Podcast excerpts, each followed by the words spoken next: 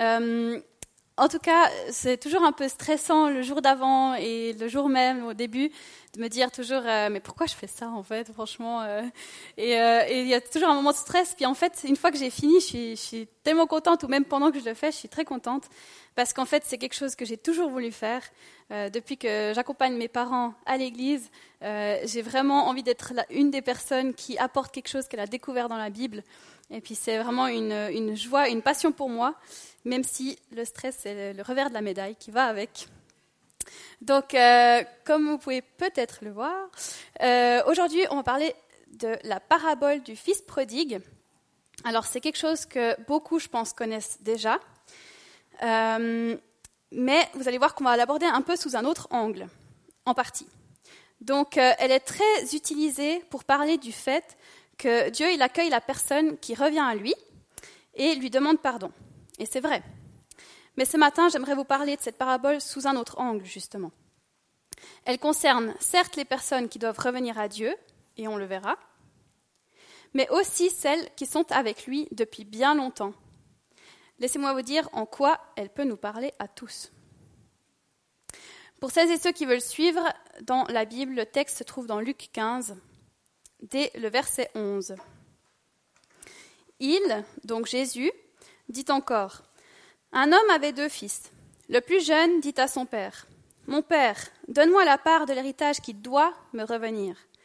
Le père leur partagea alors ses biens. On voit tout de suite que quelque chose cloche. Alors que le père est encore en vie, le fils cadet vient exiger sa part d'héritage. Alors si aujourd'hui une de mes sœurs demandait à mes parents, encore vivants, de recevoir déjà sa part, je lui ferais certainement remarquer que ça ne se fait pas. Si cela venait du père, pourquoi pas? Mais le fils n'avait pas le droit de l'exiger. Mais son père, il dit rien, et son frère non plus.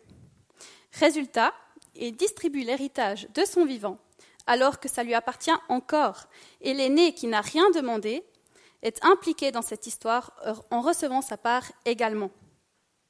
Peu de jours après, le plus jeune fils ramassa tout et partit pour un pays éloigné, où il gaspilla sa fortune en vivant dans la débauche.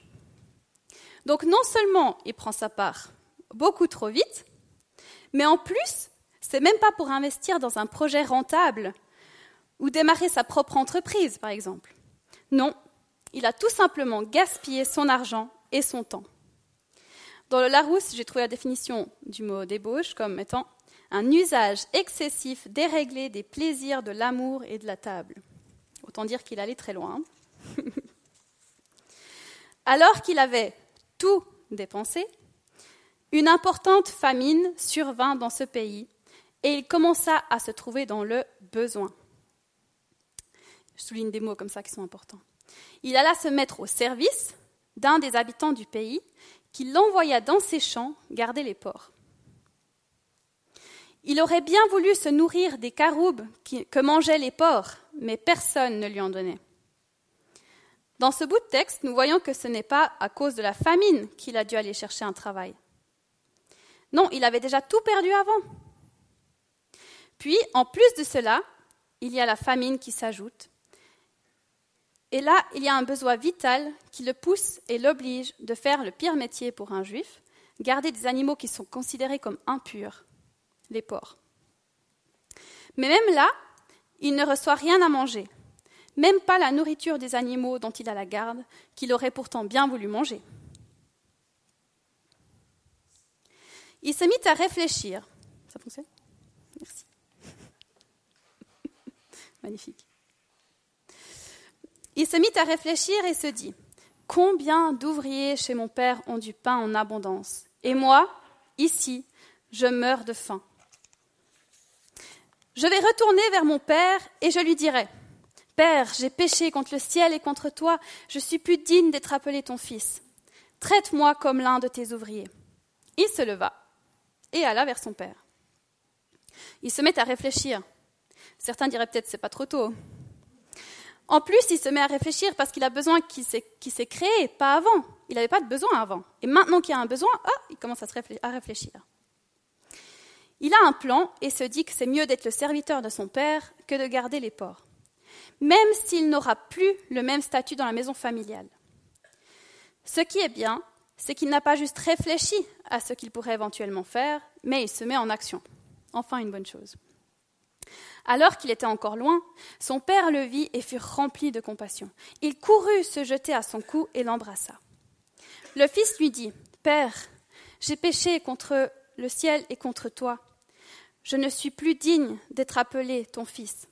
Mais le père dit à ses serviteurs Apportez vite le plus beau vêtement et mettez-le lui. Passez-lui un anneau au doigt et mettez-lui des sandales aux pieds. Amenez les veaux qu'on a engraissés et tuez-le. Mangeons et réjouissons-nous, nous, car mon fils que voici était mort et il est revenu à la vie. Il était perdu et il est retrouvé. Et ils commencèrent à faire la fête.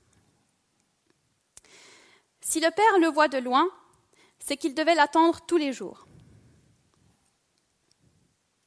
Il est ému de compassion, pas en colère. Pourtant, il en avait le droit, non? Et il court pour le rencontrer avec l'attitude d'un père qui défie celle de l'époque. Parce qu'un adulte ne courait pas comme ça, et encore moins à la rencontre de quelqu'un qui a déshonoré la famille. Le fils, quant à lui, même s'il ne se sent plus digne d'être appelé fils, il sait qu'il s'adresse à son père et le nomme ainsi, on l'a vu au verset 21. Le père ne s'est pas fâché, même pas un peu. Non, il est juste content de retrouver son fils en vie et en bonne santé. Mais non seulement il ne fait pas de remontrance, mais en plus, il ne se contente pas de l'accueillir en lui ouvrant les bras. Il organise une grande fête et le rétablit comme fils. Alors tout le monde se réjouit avec le Père. Et c'est là où ça devient important. Or, le fils aîné était dans les champs. Lorsqu'il revint et approcha de la maison, il entendit la musique et les danses. Il appela un de ses serviteurs et lui demanda ce qui se passait. Le serviteur lui dit Ton frère est de retour, et ton père a tué le veau engraissé parce qu'il l'a retrouvé en bonne santé. C'est pas trop ce que le père avait dit, hein, mais. Pendant que les gens de la maison font la fête, le fils aîné rentre comme à son habitude d'une dure journée de travail. Les bruits de la fête viennent jusqu'à ses oreilles, mais il n'est pas au courant de ce qui se passe puisqu'ils ont commencé sans lui. Alors il se renseigne vers le premier serviteur qui est là, et celui-ci lui répond Ton frère est rentré, alors ton père fait la fête. Mais ce que le père avait dit, c'est que c'était bien plus profond que ça. Pour lui, c'est plus qu'un retour, c'est plutôt une résurrection. Au verset 24, Mon fils était mort et il est revenu à la vie. Le fils aîné se mit en colère et il ne voulait pas entrer. Son père sortit le supplier d'entrer. Mais il répondit à son père, Voilà tant d'années que je suis à ton service sans jamais désobéir à tes ordres, et jamais tu m'as donné un chevreau pour que je fasse la fête avec mes amis. Mais quand ton fils est arrivé, celui qui a mangé tes biens avec des prostituées, pour lui tu as tué le veau engraissé. Il a raison, non? Enfin moi je trouve. Le père va à la rencontre de son aîné comme il l'a fait pour le plus jeune. Bah oui, il n'a pas dit bon bah si tu veux pas, voilà. Non, il est allé et il est allé le supplier. Mais celui-ci est en colère et ne veut pas participer à la fête. Si je paraphrase, il dit à son père Moi j'ai été fidèle et loyal envers toi. Je t'ai servi tous les jours et je ne t'ai jamais rien demandé. Et toi, tu fais la fête pour ton autre fils qui a tout dilapidé dans le péché. Est-ce que vous avez remarqué, le serviteur avait dit au verset 27 Ton frère est de retour. Mais le fils aîné, il dit à son père, ton fils, celui qui. Il y a quelque chose là qui s'est passé dans sa vie à lui.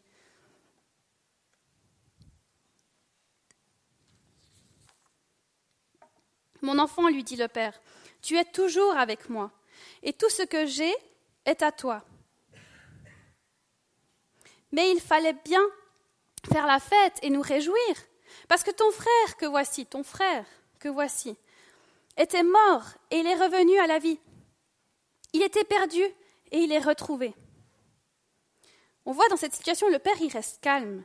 Il lui dit qu'il sait très bien qu'il lui est fidèle et lui rappelle que son héritage est là pour lui. Il n'avait pas besoin que le père lui donne un chevreau pour faire la fête. Ça lui appartenait aussi et il aurait pu en prendre un. Et même si le fils aîné est toujours resté fidèle et que son père l'aime, il fallait faire la fête pour cet autre fils qui est revenu, qu'il le comprenne ou non. qu'ils participent à la fête ou non. Lorsque Jésus raconte cette parabole, il parle à des pharisiens et à des spécialistes de la loi. Nous les jugeons souvent très vite parce qu'ils étaient légalistes. Mais n'empêche qu'ils essayaient de suivre la loi de Dieu à la lettre. On peut leur trouver des points négatifs parce qu'ils sont humains, mais ils essayaient de rester purs et d'obéir à Dieu. Ils avaient murmuré contre Jésus parce qu'il accueillait et mangeait avec des pêcheurs. Et Jésus leur répond à leur murmure de façon tout aussi indirecte, parce qu'ils n'ont pas dit directement tu fais ci, tu fais ça, ils ont murmuré ça entre eux. Et en fait, Jésus répond par une parabole, il ne répond pas non plus directement. Et elle pointe vers le fait qu'il y a quelque chose ou quelqu'un de perdu, parce qu'il y a les trois paraboles, d'accord? Et en fait, à chaque fois, ça pointe vers quelqu'un ou quelque chose de perdu, de retrouver, et qu'il en résulte de la joie. Il leur demande en fait, par ces paraboles, est-ce que vous venez aussi faire la fête avec nous? On a nommé cette parabole le fils prodigue. Mais lorsqu'on la remet dans le contexte, est-ce qu'elle pointe vraiment vers le fils cadet? Les humains ont beaucoup de valeur et ceux qui sont loin de Dieu ont la même valeur que ceux qui sont proches de lui. Il y a de la joie dans le ciel auprès des anges et Dieu lui-même est dans la joie quand l'un d'eux se repent et vient à lui. Cette parabole parle certes du jeune fils qui doit revenir à Dieu, mais elle parle surtout du fils aîné qui a toujours été avec le Père. Et Jésus demande en réalité à ces aux religieux, Est-ce que vous venez faire la fête avec nous ou vous restez dehors? Si cette histoire avait vraiment lieu maintenant et que l'on est le fils aîné, quelle serait notre attitude? Honnêtement, comme j'ai dit avant, si je parle pour moi, je pense que j'aurais pas été tellement différente que lui. Hein. Je l'ai d'ailleurs un petit peu vécu. Je me suis fait baptiser ici à l'église il y a quelques années de cela et j'ai vécu un merveilleux moment, même si toute ma famille n'avait pas pu être présente.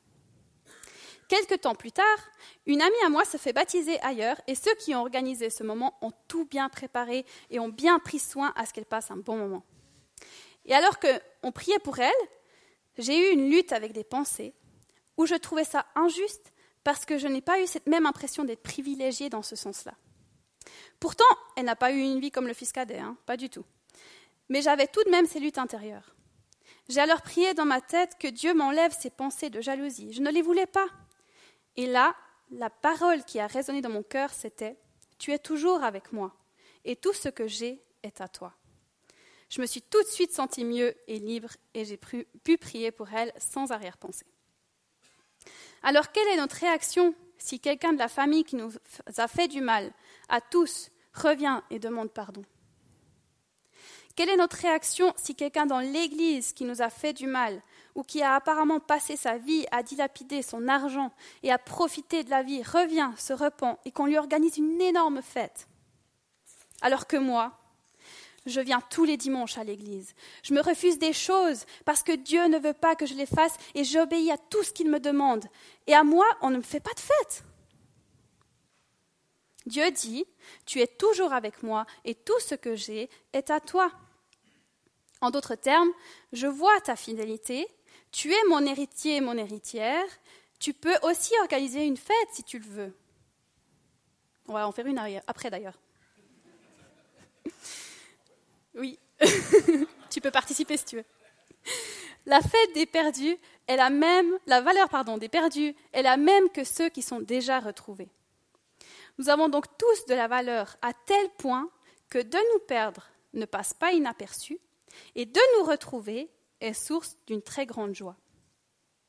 C'est pour cela que Dieu nous cherche sans relâche et avec soin, guettant notre retour avec impatience. Sans oublier que, comme nous l'avons vu dans cette parabole, c'est une question de vie ou de mort, éternelle, pas physique. Dieu ne nous justifie pas à cause des œuvres, mais parce qu'il nous fait grâce lorsque nous voulons rétablir la communion avec lui en changeant radicalement. En tant qu'humains, nous sommes tous soit perdus, soit retrouvés. Si nous sommes perdus, il n'est jamais trop tard pour revenir. Et si nous sommes déjà retrouvés, ce qui est au Père est à nous. Nous n'avons pas de quoi être jaloux et nous sommes invités à la fête, pas exclus. Quelle serait notre réponse au Père Parce qu'il n'y a pas le verset 33, on ne connaît pas la suite de l'histoire. Je me suis toujours dit, mais qu'est-ce qu'il a fait le Fils après? Ben, En fait, c'est peut-être à nous de dire ce qui va se passer après, en fait. Est-ce qu'il aurait dit D'accord, tu as raison, je viens aussi Ou bien Jamais de la vie La compassion, l'humilité, l'accueil et la joie font partie des valeurs du royaume. Dieu peut nous aider à les avoir. Lequel des deux fils sommes-nous? Qu'avons-nous à faire pour revenir au Père? Puisque les deux se sont éloignés d'une certaine manière. Le Père a dû aller chercher les deux fils. Alors, j'aimerais juste vous inviter à prendre un, petit temps de réflexion par rapport à ça. Est-ce qu'il y a quelqu'un dans notre vie où on a l'impression, mais c'est pas juste en fait? Dieu, il lui fait grâce alors qu'il a fait n'importe quoi, et moi j'essaye d'être fidèle tous les jours, de bien lire la Bible, de prier tout le temps, et je ne reçois pas ce genre de cadeau. Quelle est notre réaction face à ça? Est-ce que l'équipe de louange peut venir, ou une personne en tout cas, juste faire un, chant mais juste le temps que vous puissiez, ou une musique, juste le temps que vous puissiez, euh, ou qu'on puisse plutôt, ben, je me prends avec, réfléchir, qu'est-ce qu'aurait été notre réponse si nous avions été ce fils aîné. Et est-ce que ce matin, nous sommes prêts à changer de réponse si nous étions le fils aîné ou la fille aînée? D'accord Ça nous concerne aussi, euh, mesdames. Qu'est-ce qu'on aurait fait et qu'est-ce que, avec maintenant ce qu'on a entendu, on serait prêt à faire? Est-ce que tu viens aussi faire la fête ou est-ce que tu restes dehors? C'est ça ma question ce matin. On prend deux, trois minutes juste ou un, chant et puis ensuite je vais encore prier pour finir. Ce n'est pas une parole de condamnation. Le Père, n'a pas non plus condamné l'aîné tout comme il n'avait pas condamné le fils cadet. Il vient nous chercher aussi pour que nous puissions lui ressembler encore plus. Donc ne partez pas ce matin avec euh, ah là là, je me suis, j'ai, pas réussi à faire ce que Dieu attendait de moi encore, alors que j'essaye tellement d'être bien. C'est pas ça. C'est pas une parole de condamnation. C'est juste que Dieu nous dit que tout ce qui est à lui est aussi à nous et qu'on peut faire la fête avec lui. Et qu'il ne nous condamne pas non plus pour ses pensées. Mais si on a des pensées comme ça, allons vers lui et puis il saura nous aider à les combattre. Alors merci Seigneur parce que tu es un bon Père pour nous. Je te prie qu'on puisse euh, venir ou revenir à toi en toute humilité et qu'on puisse faire la fête avec ceux qui reviennent. Qu'on puisse éprouver de la joie pour celui ou celle qui se repent, comme toi tu éprouves de la joie. Aide-nous, s'il te plaît, à avoir une bonne attitude face au fils ou à la fille cadet qui rentre à la maison. Amen.